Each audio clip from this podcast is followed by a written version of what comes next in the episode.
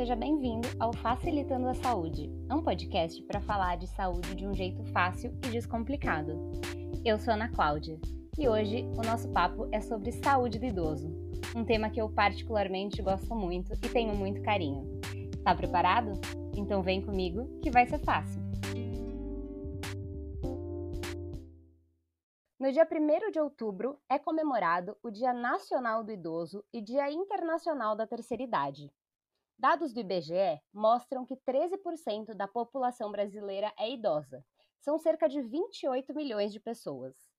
Em 2030, o número de idosos deve ser maior do que o de crianças e adolescentes, e até 2050 deve triplicar. É muita gente, né?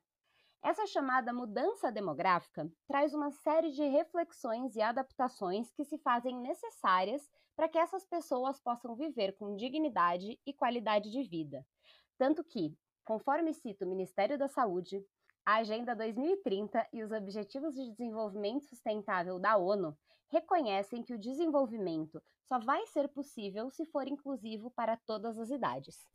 Afinal, o envelhecimento é um processo pelo qual todos nós estamos passando desde que nascemos, não é mesmo? Para falar um pouco mais sobre o envelhecimento, velhice e saúde do idoso, não tem profissional melhor do que o gerontólogo.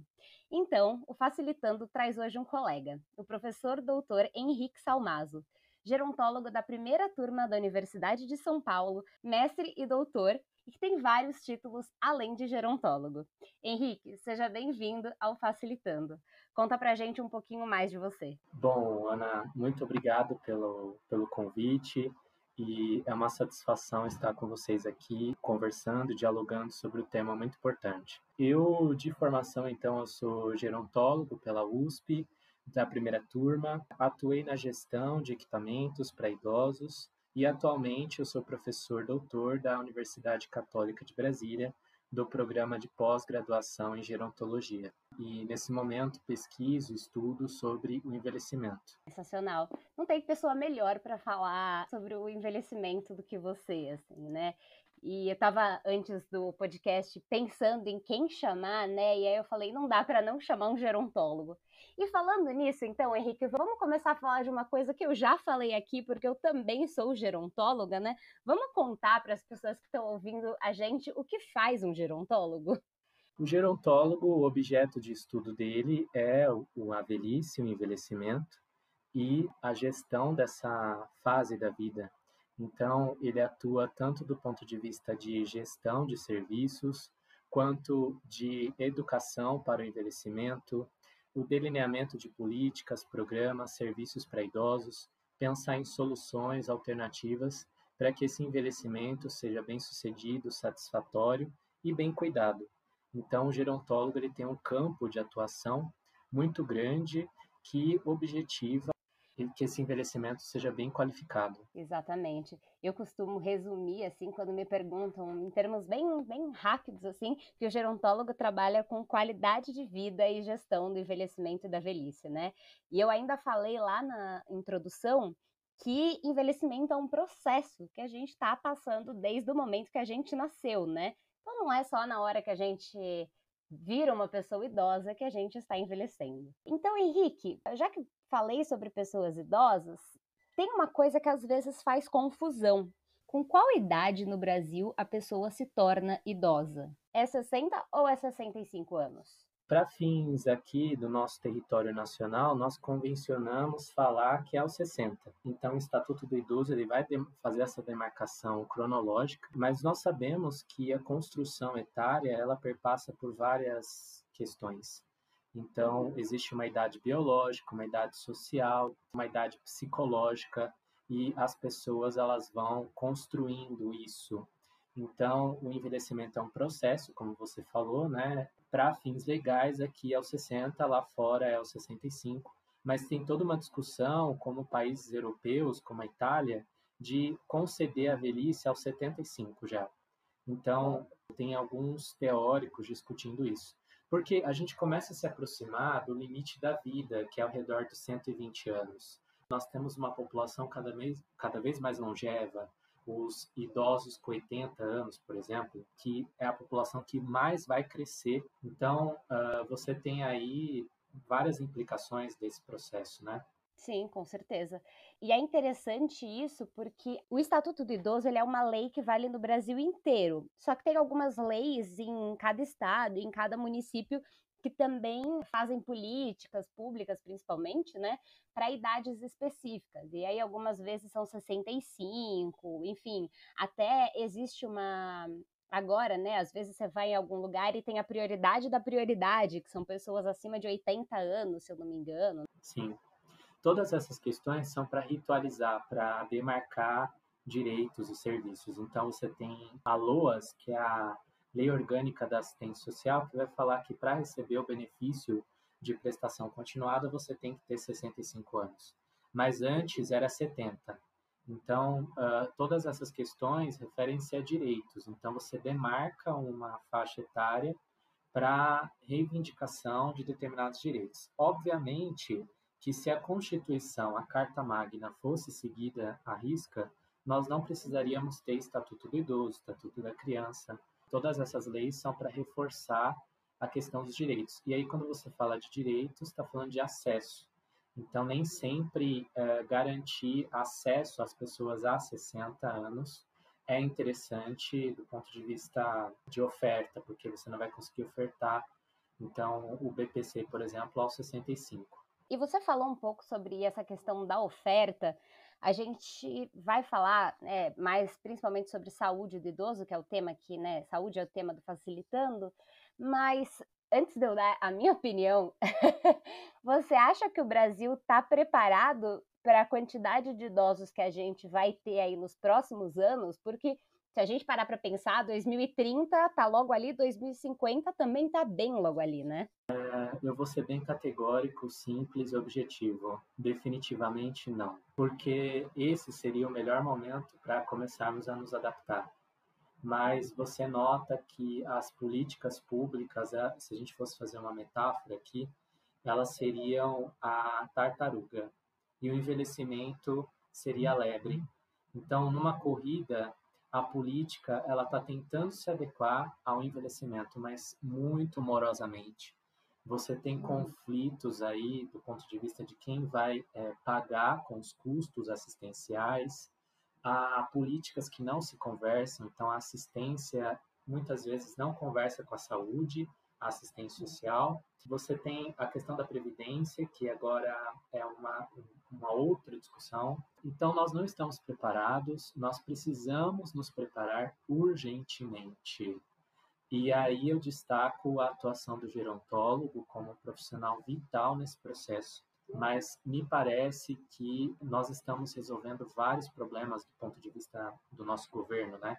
Do ponto de vista de saúde, nós temos aí uma carga tripla de doenças, as doenças crônicas, infecto-contagiosas, a mortalidade por causas externas problemas como Covid, por exemplo, agora, né? E, e, você tem problemas que, que exigem uma resposta a longo prazo e isso não está sendo feito. Mais uma vez aí a importância do gerontólogo. Uma coisa que eu vejo, assim, né, enquanto gerontóloga também, é que a gente está tentando colocar a roda com o carro andando, né? A gente já tem muito mais idoso. O Brasil era considerado um país jovem, assim, nos anos 80, né? E hoje a gente já tem muito idoso, a gente já tem aí a necessidade de políticas, é, não só de saúde, mas de assistência, enfim, né, de, de garantia de direitos. E nesse momento, pelo menos esse ano que a gente está vivendo, né, muitas das coisas foram interrompidas aí pela urgência da Covid. Mas deixa eu te fazer uma pergunta eu percebo que as pessoas elas têm mania, né, de quando tá com alguma dor, é, sei lá, uma dor nas costas, fala assim, nossa, dor é essa que você tá nas costas? Ai, é velhice. Ser idoso é necessariamente ter doença?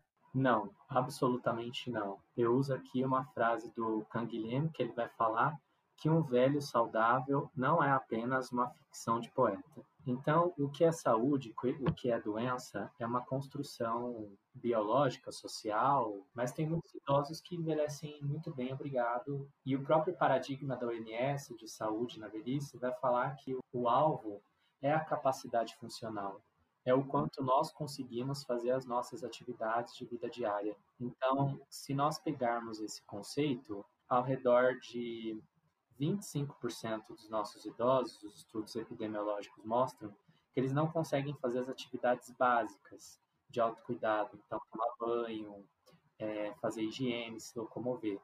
E praticamente uns 35% aí não consegue fazer as atividades instrumentais, que são aquelas relacionadas a ter uma vida independente, ir ao banco, ir ao supermercado. Então, muitos idosos envelhecem muito bem. Obviamente que a questão das doenças crônicas é o principal desafio nosso. Praticamente 70% dos nossos idosos vão ter algum tipo de doença crônica.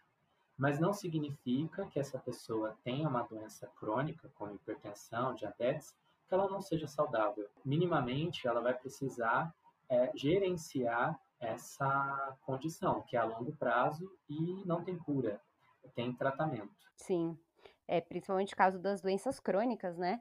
É, e eu acho legal falar que muita gente vê a velhice, né, vê a terceira idade como essa fase de muita dificuldades aí em relação à saúde, né? Mas eu costumo dizer que a velhice, o envelhecimento de um modo geral, né? Não só a velhice, que é a fase da vida, né? Vou, vou fazer essa diferenciação. Envelhecimento é o processo que a gente está passando desde o dia que a gente nasceu, né? Então, agora que a gente já está aí no meio da gravação, eu estou mais velha do que quando comecei a gravação, né? Porque estou envelhecendo a cada minuto que passa. Devo me preocupar com isso? Não, é um processo natural da vida. E a velhice é a fase da vida, né? Que é essa fase da vida que a gente falou, né? Que onde a pessoa é idosa, tem 60, 70, 80 anos. E quando eu falo que a velhice é um processo que tem perdas biológicas, né? Muitas vezes são essas perdas aí da saúde. Então, Henrique, o que, que, é esperado em relação à saúde da pessoa idosa, né? A saúde aí na velhice? Nós precisamos considerar que existem vários tipos de velhice. Quanto mais velho nós ficamos, mais diferentes uns dos outros nós nos tornamos. Existe uma capacidade biológica do nosso organismo que ano a ano nós perdemos funções. Então, as funções hepáticas, renais, do aparelho músculo-esquelético, uh, pulmonar, o próprio sistema nervoso que se modifica, mas a velocidade com que essas perdas ocorrem vai depender muito do estilo de vida, das exposições que nós tivemos, dos nossos hábitos, costumes. Então, você pode ter duas pessoas com 60 anos e uma muito diferente da outra, do ponto de vista de função motora e, a própria eficiência orgânica. Então, o que é esperado é que nós te, temos um declínio, e esse declínio é gradativo, a partir especialmente da maturação sexual. É, então, a menarca para as meninas e para os meninos a, no final da puberdade, você começa a ter alterações, reduções e, e por aí vai. E esse processo ele vai se acentuando cada vez mais, então tem alguns estudos que centram intervenções na meia-idade, que é ao redor dos 40 anos, e aí na velhice essas alterações elas se tornam é, mais acentuadas, né? Então, a gente poderia falar que o que é esperado é um declínio, mas esse declínio ele vai depender do tipo de sistema que nós estamos avaliando, do ponto de vista biológico, e também do curso de vida, como essas pessoas viveram. E aí existe uma questão que eu estava falando da OMS, que é a capacidade funcional. Nós, gerontólogos, queremos postergar o declínio funcional, que é quando a pessoa não consegue fazer as suas atividades, o mais perto do limite biológico possível. Então, o nosso objetivo é fazer com que esse processo de envelhecimento ele seja satisfatório do ponto de vista da saúde, das habilidades cognitivas, físicas e por aí vai, deficiência orgânica, né? Então, o que é esperado é um declínio, mas esse declínio ele, ele se acentua ou minimiza-se em função da trajetória do desenvolvimento, que começa desde a infância até a idade adulta jovem, meia-idade e a velhice. E aí algumas exposições, algumas questões começam já na infância. Então, a escolaridade, como é que foi a gravidez, a gestação, as experiências que você teve no começo da vida. Então, tem alguns estudos que falam que algumas pessoas elas são diferentes. Você compara grupos populacionais com a mesma idade, mas com gerações diferentes. E aí você tem uma diferença nítida de pessoas que nasceram antes, durante e depois da Segunda Guerra, por exemplo. Então, você tem aí uma conjunção de fatores que vão atuar nesse processo de envelhecimento e o que é esperado para cada pessoa. E falando sobre isso, quais que são as doenças mais comuns no idoso? É, eu separei aqui alguns dados de estudos recentes, especialmente o estudo longitudinal da saúde dos idosos brasileiros, o ELSE Brasil, que eles investigaram população com 50 anos e mais, de todo o território nacional, praticamente aí 10 mil participantes, e eles observaram que a doença mais prevalente é a hipertensão arterial, seguida de problemas da coluna, colesterol elevado.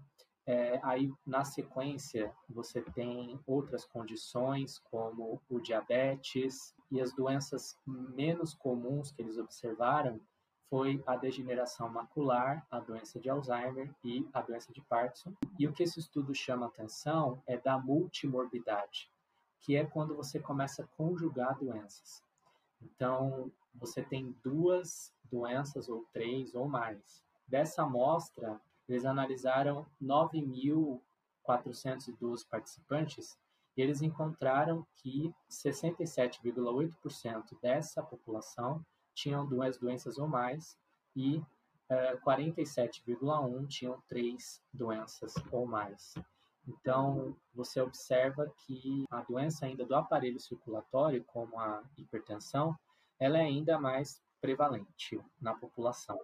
E aí ela está associada com uma série de questões do tipo acidente vascular encefálico, problemas em alguns órgãos periféricos, como rins, na circulação e por aí vai. Uhum. Sim, eu acho importante falar sobre isso, né? Você falou agora há pouco, né, que enfim, a gente tem aí algumas algumas perdas no sentido biológico, né? Algumas mudanças aí no nosso sistema cardiovascular, no nosso sistema nervoso, né? E que, de fato, algumas doenças como hipertensão, diabetes, uma perda de memória que é considerada normal, né? É comum de acontecer só que pode-se viver muito bem com elas, né? Eu acho que você falou sobre capacidade funcional. Você pode falar um pouquinho mais sobre esse conceito? Porque para a gente é muito familiar capacidade funcional, né? Mas o que é essa capacidade funcional? A capacidade funcional, ela diz respeito da nossa capacidade de realizar tarefas do dia a dia. As atividades que nós fazemos, muitas vezes sem pensar, como levantar da cama, se arrumar, comer, trocar-se, usar o toalete, essas atividades elas são atividades básicas. Você tem atividades um pouco mais complexas que são as instrumentais. Então, é, fazer comida, usar o telefone, limpar a casa, pegar um transporte público. É, então, tudo que envolve essas atividades é, relativas a ter uma vida independente. E temos atividades avançadas, como aquelas que é, lazer, interação social, uh, viajar para outro município, participar de grupos da terceira idade, de atividades complexas. Então, essas são as atividades avançadas. E aí nós observamos que para desempenhar cada um de, uma dessas atividades desses grupos, os idosos precisam de questões orgânicas para fazer, motoras, sensoriais. Então a capacidade funcional ela acaba sendo um indicador muito importante de saúde e aí a gente destaca aqui que 70% da nossa população tem alguma doença crônica. E aí tem alguns, alguns teóricos da gerontologia que eles vão, vão tentar separar essa população. Então, será que as alterações que nós estamos vendo do envelhecimento é inerente à doença crônica ou não? Isso é muito difícil separar o que é o envelhecimento normal do que é o envelhecimento patológico, porque a própria doença ela pode acelerar algumas questões, algumas cascatas, né, algumas mudanças que são biológicas. E, e aí por isso que é importante o correto gerenciamento e monitoramento dessa, dessas condições, para que a gente não venha exacerbar essa perda da capacidade funcional, né, que, que é mediada pela, pelas nossas condições físicas, sensoriais e por aí vai. É, até porque, é, para você ter diabetes, hipertensão, você não precisa necessariamente ser idoso, né? Tem muita gente jovem que está tendo essas doenças. O que os, o estudo sabe do município de São Paulo, que começou a seguir os idosos desde o ano de 2000, mostrou é que as cortes, né, os grupos de idosos mais jovens, aqueles que estão atualmente com 60, entre 60 e 64 anos, eles têm chegado lá, eles têm estado na velhice com mais doenças crônicas do que os idosos que os antecederam. Então você nota aí um efeito de provavelmente as pessoas elas não estão se cuidando como elas deveriam ou as gerações passadas elas acabaram sendo selecionadas, as pessoas morriam mais antes por conta de suas doenças crônicas, não tinha tanta tecnologia para é, o monitoramento dessas doenças. Até porque, e aí essa é uma percepção minha, eu não sei se você concorda com ela, é, eu percebo que a nossa geração, então a geração que hoje tem seus 20, 30 anos, é, vive muito mal, assim, no sentido de a gente é muito mais estressado, a gente come muito mal, a gente vive muito mal, a gente dorme muito mal, a gente é muito estressado. Eu fico pensando como vai ser a nossa velhice, né? Eu confesso que né, mesmo sendo gerontóloga, às vezes eu fico pensando, será que eu vou, ter uma velhice sem doença? Será que eu estou me preparando para a velhice? Essa é uma boa pergunta, porque o que os dados mostram é que o estilo de vida ele é fundamental nessa preparação. Então, nesse caso, você tem que fazer uma autoanálise. Então, vamos lá, vamos aqui no checklist. Você, você faz atividade física atualmente? Eu não, porque eu sou sedentária. Esse é um dos pontos que. Que eu tenho que mudar para ontem, né, Henrique? o sedentarismo ele está associado com uma série de questões, né? E a atividade física mostrou-se associada com a prevenção de 35 condições crônicas. Então, citando aqui para você, o envelhecimento biológico, a, a redução de probabilidade de morte prematura, a sua aptidão cardiorrespiratória, a massa muscular, que é um indicador muito importante de reserva de capacidade funcional, né, que a gente estava comentando. A questão de prevenir obesidade, todo aquele metabolismo associado a diabetes, então, quando a gente fala de diabetes tipo 2, a gente está falando de insulina, que, que aí muitos idosos e pessoas obesas, elas vão ter uma resistência à insulina, então a, a atividade física ela vai inibir isso, uh, toda a sua função cardiovascular, prevenção de câncer, prevenção de fratura de quedas, de dores osteomusculares. Então, você nota aqui que um, do, um dos alvos vitais para o envelhecimento é, satisfatório, com saúde, são os exercícios físicos, é a atividade física. Por exemplo, é, a questão do, do tabagismo, né? Que é muito importante. Você fuma, não, né? Não, não, isso não. Eu faço todas as coisas muito direitinho. A única que, que eu peco, e olha que feio falar isso, pessoas que estão ouvindo a gente não sejam como a Ana Cláudia. Eu sou muito preguiçosa para fazer exercício. Então, esse é de fato um ponto aí que para mim é difícil, que é engajar no exercício. Então, mas nesse caso, é necessário que cada um de nós encontremos o que nos satisfaz e o que é bacana para nós.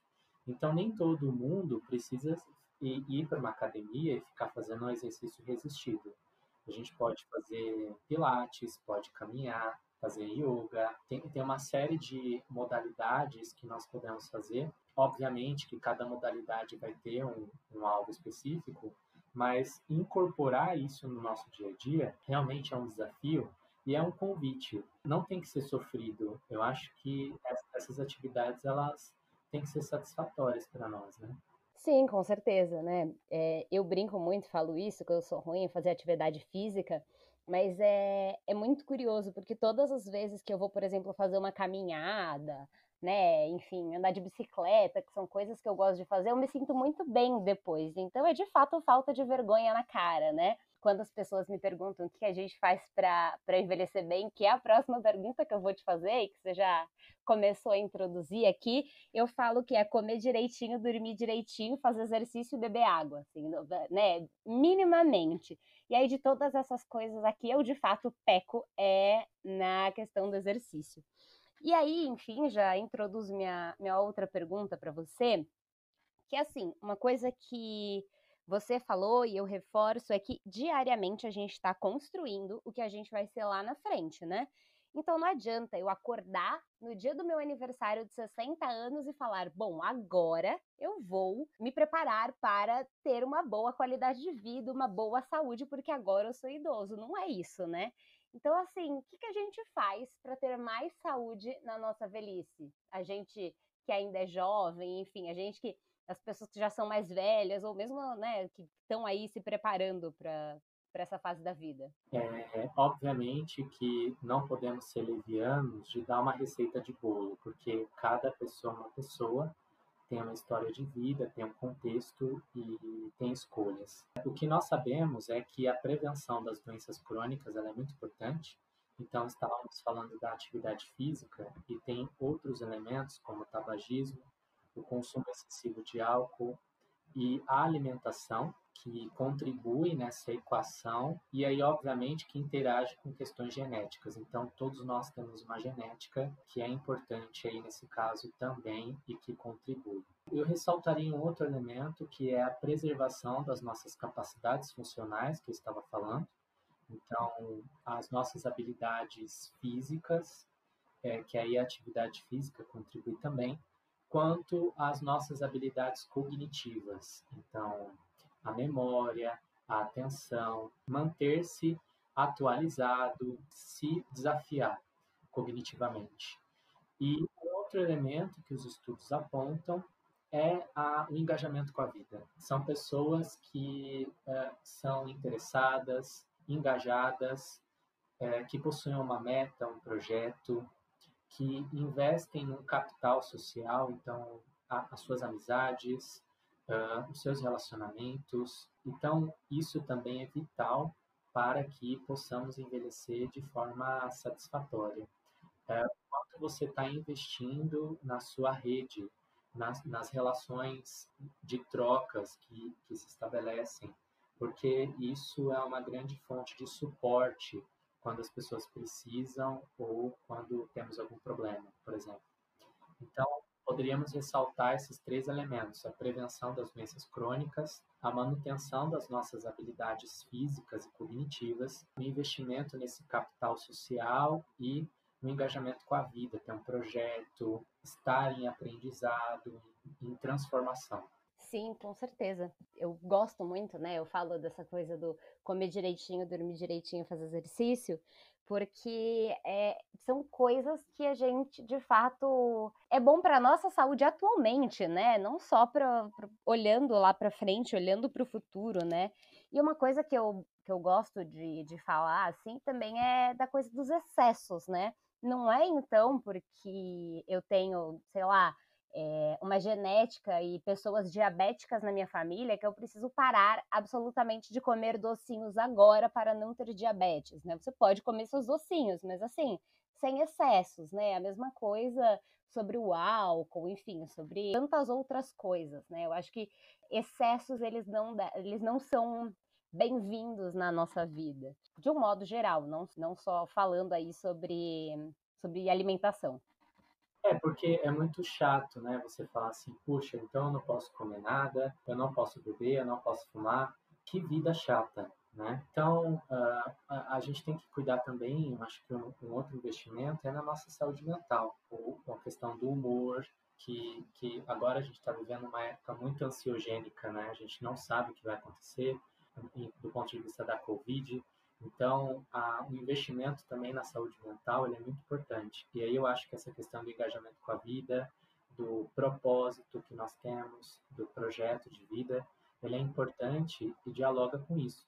E aí, assim, tem um equilíbrio em tudo, né? Porque a, é uma vida muito chata também, não, não comer doce, não fuma, não beba. Qual é a vantagem disso também? Então, tem, tudo tem que ter um equilíbrio até nessas recomendações, né? Porque o que faz sentido para mim muitas vezes não faz para você. Com certeza. E eu acho importante falar sobre isso, né? Até porque você falou da saúde mental. Esse episódio vai ser o primeiro episódio depois de um mês só falando de saúde mental aqui no Facilitando por conta do Setembro Amarelo, né?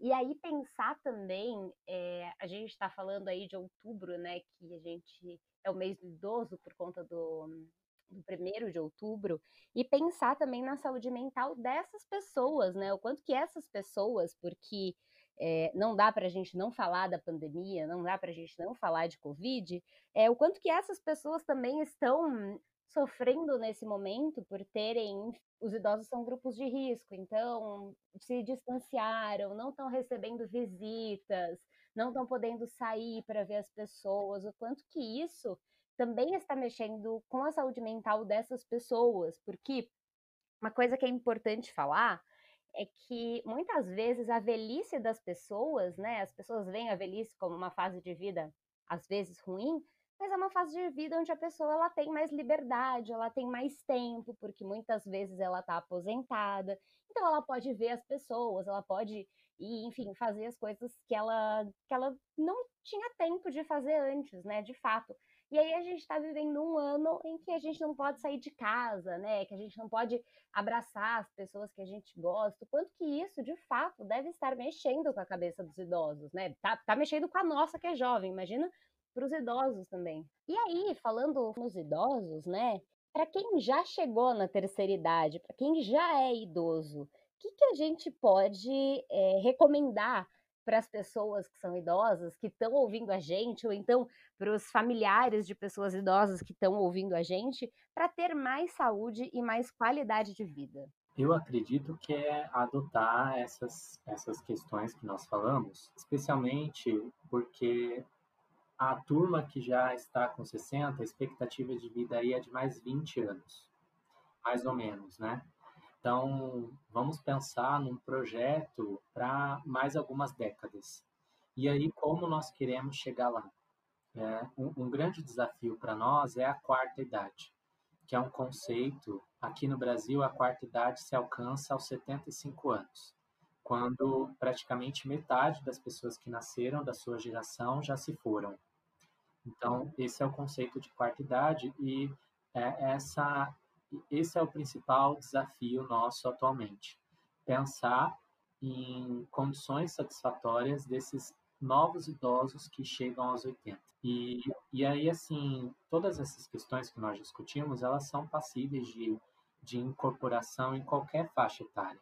Então, a atividade física é importante, a alimentação, esses hábitos de vida que nós comentamos, o tabagismo, o álcool, é, o uso de álcool, né? Então, em qualquer idade, nós, nós podemos incorporar esses hábitos e, e aí prevenir né, essa, esses efeitos indesejáveis da, da fragilidade, que é uma condição que, que tem assolado muitos idosos, especialmente é, pela perda da massa muscular, é aquele idoso que fica mais lento. Então, cuidar da alimentação, da atividade física é vital e, e cuidar da saúde mental, ter um engajamento com a vida. Então, é, praticamente todas essas questões que nós falamos, elas são relevantes. E, e aí a gente faz um, um apelo também, né? Essa questão da, da inserção uh, no mundo digital, que parece que é uma coisa importante nesse momento agora para nos conectarmos, né? Então, é, estar atualizado, uh, estar conectado com outras gerações, isso é muito importante. Então, é, estar nesse processo de aprendizado, eu acho que é uma coisa fundamental, né? Sim, com certeza. Até porque eu gosto muito de uma frase do Alexandre Kalash, né? Que ele fala que a gente está ganhando anos à nossa vida. Então, o que, que a gente vai, né? Como dar vida aos nossos anos né? Enfim, não só pensando em saúde, mas em qualidade de vida, né? Que é, que é um conceito mais amplo. E a gente, de fato, tem que se preparar para isso, né? Porque só tem uma maneira de, de não ficar velho, né? Que é interrompendo o nosso processo antes disso. É, a gente precisa, de fato, desconstruir essa imagem de que a velhice é uma fase ruim, de que é uma fase com doenças, de que é uma fase com limitações, porque é uma fase tal qual as outras fases, né? E eu costumo brincar também que a, né, você falou logo no começo dos 120 anos, né, que é a capacidade biológica do nosso corpo. Quando você faz 60 anos, você tem metade da vida pela frente, né? Pensando aí que, que é possível um ser humano viver até os 120. Então, é, não é porque você está velho que você, de fato, não tem mais que ter planos, que você não tem que se cuidar, que você não tem que enfim, viver bem a sua vida, né? É, nós tratamos de um projeto de vida, né? E, e é fundamental essa questão da educação para o envelhecimento. Então, como nós queremos envelhecer? Vamos pensar que nós queremos ver, por exemplo, os idosos atual, atualmente, eles querem ver os netos adultos, uh, ou os pais, eles querem ver a sua, as outras gerações. Então, qual é o projeto de vida que eu tenho que ter para conseguir chegar lá? E uma das questões que mais nos preocupam atualmente é o gerenciamento das doenças crônicas. Então, nós falamos no começo da nossa fala aqui que 70% dos idosos têm alguma doença. E aí, o estudo ELSE também mostrou que a hipertensão é a condição que mais é, é a condição mais prevalente na população nessa nessa amostra que eles investigaram e 51% dos pesquisados não fazem controle da hipertensão arterial. E aí as pessoas que não fazem controle são aquelas que têm menos escolaridade, que têm menos uh, renda, que não têm um, um, plano privado de saúde, aquelas que têm um estilo de vida deficitário. Né? Então, a gente precisa falar sobre educação em saúde e educação para o envelhecimento de forma que uh, nós possamos uh, gerenciar adequadamente essas condições, né? Então, qual é o projeto de vida que eu quero ter, como eu quero chegar lá? Então, tudo isso está em voga na hora da gente falar de saúde e envelhecimento. É, Henrique, Super te agradeço pela sua participação, por ter aceito o nosso convite aqui do Facilitando. Eu costumo dizer que eu, da quinta turma de Geronto da USP, sou a vanguarda. Você, de fato, é mais vanguarda do que eu. Você é pioneiro na gerontologia, né? Enquanto gerontóloga, muito, fico muito orgulhosa né, de ver é, nós, gerontólogos, enquanto, enquanto classe, né? É, ocupando os espaços aí nas universidades. Agora você é professor universitário, então que honra ter você aqui. Volte sempre para falar de idoso, está convidado para falar de velhice, de envelhecimento. Eu gostaria de ler uma, uma produção poética, se vocês me permitem. É, a gente está vivendo uma situação tão complexa, né, com a questão do, do Covid e todas essas questões sociais. A gente fala sobre saúde. É, eu acho que a gente precisa falar também sobre esperança. E Uh, para além da, da, questão acadêmica, nas horas vagas eu, eu costumo escrever algumas produções poéticas. Então, se vocês, se vocês me permitem, eu gostaria de ler uma produção poética que versa sobre a esperança. A gente falou de, de projeto, né? Então, eu vou ler aqui para vocês. O título chama Apocalipse Esperança e essa é uma produção de um livro que eu vou lançar que se chama Diálogos de Esperança. O vendaval que assolou a terra dizimou a maioria dos seres vivos. Era uma parte do apocalipse criado pelo homem em sua insânia por poder e dinheiro. Mas o que importa? Estava consumado. Os dias no planeta já estavam contados. Tudo acabaria em água e fogo. E entre os que ainda viam o sol nascer, havia um menino e um ancião. Caminhavam apressados, pois era preciso aproveitar o dia para buscar roupas, mantimentos e comida nos escombros da cidade devastada. Entre a família deles havia uma grávida, perto dos dias de ganhar bebê. Aproximava-se deles então um jovem soldado de feições tristes vestes abortadas, mãos surradas e um olhar amoroso. Não via sentido naquela esperança tola, mas se dispôs a ajudá-los. Remexeu suas armas, usou de sua força, separou mantimentos, confortou o velho, aconselhou o menino. Passaram a tarde conversando, até o sol se pôr. Foi então que o ancião disse ao soldado: Meu jovem, sei que o caos se instalou e que nosso destino é a morte derradeira. Mas, veja só, essa criança. O sol pode se apagar, mas jamais o brilho desse olhar. E quando as forças parecem se escassear, me lembro de que está a nascer um novo homem entre nós. Será ele a esperança germinar da terra dizimada e perdida. Eu sei que lá no fundo somos passageiros, viajantes e uma centelha de luz. Da luta que se vai, sigo acreditando que um dia verei a transformação. Se eu for um tolo, não me importo. Morrerei lutando, colhendo aprendizados, semeando o melhor que posso ser em cada coração e caminho. Unamos nossos esforços na reconstrução de nós mesmos. Só o amor a tudo constrói. For então que, pelos laços inexplicáveis do amor, o soldado abraçou o ancião, feito seu pai, a criança, feito seu próprio filho, e fizeram das fragilidades a força para caminhar e reerguer seus mundos. É preciso a ingenuidade e a coragem da criança, a sabedoria do ancião e a vitalidade do jovem para andar pelos apocalipses sem hesitar. Dessa soma haverá de nascer a esperança que humaniza e nos transforma no melhor que podemos ser, só por hoje, só pelo amor. Então era essa a mensagem que eu gostaria de deixar aqui uh, nesse podcast. Muito obrigado pelo convite e fico à disposição, Ana, uh, para outro bate-papo, outra conversa aqui nesse canal do Facilitando. Muito obrigado. Imagina, gente que te agradece. Esse foi o episódio de hoje sobre saúde do idoso. Você pode falar com a gente pelos endereços que estão aqui na descrição do episódio. Toda sexta-feira tem episódio novo para descomplicar e facilitar a sua relação com a saúde e também com a doença no momento que ela aparecer. Tá preparado? Então vem comigo que vai ser fácil.